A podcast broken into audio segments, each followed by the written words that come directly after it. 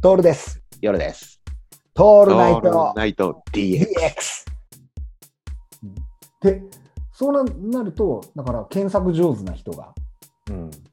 勝ち残っていくっていうことになるのかね。まあ、今でもそうだそうよだね。ね。そうだね。今もそうだよね。うん、検索してどう組み合わせるかじゃん。そうなんだよね。もう新しいことなんかないからさ。うん、ないないない。ないからね。どう組み合わ、な何かね、と何かを組み合わせて、それらしく、そうそうそうそうそう。なんか新しいじゃんってなるけどさ。そうなんだよ。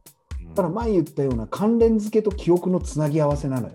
うんうん。まさにそうだよね。関連付けと記憶をつなぎ合わせることがでできれば、うん。もうオリジナルっていうのは確実に出てくるわけだよね。うん。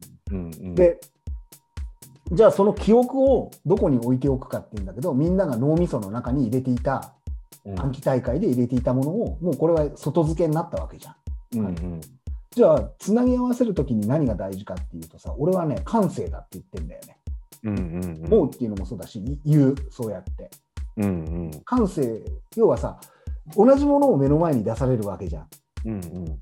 一つの事実と一つの、えーノウハウみたいな、まあ、事柄をバンと出された時に、これ上手に組み立てることができるのって全て感性なんだよね。うんうん。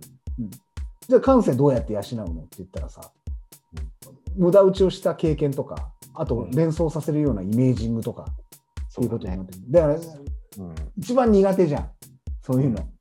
うん。でもっと言うと俺たちがそれそういうことやってるとあのそういうことはいいから勉強しなさいって言われてた世代じゃん。そうだね。そういうことはいいからっつって。うん。お前まず箸を持つ方の手とうんあのお椀を持つ方の手ちゃんと覚えなさいよっつって分かんねえからコブラが左手にスペース最後らをつける方が、そこでしょこれはもう完全にそういうよことなんだよ。そういうこそういうことなんだよ。そうそうそうコブラを引き出してきたっていうのはそれ感性なわけでしょ、だからだからそこで変化球出せるっていう変化球というかさ今までの常識ではないようなうんつなぎ合わせができたら勝ちなわけじゃうんまあね、ん。ねえ、これだからさ、まあ、勝ちかどうかわかんないけどね。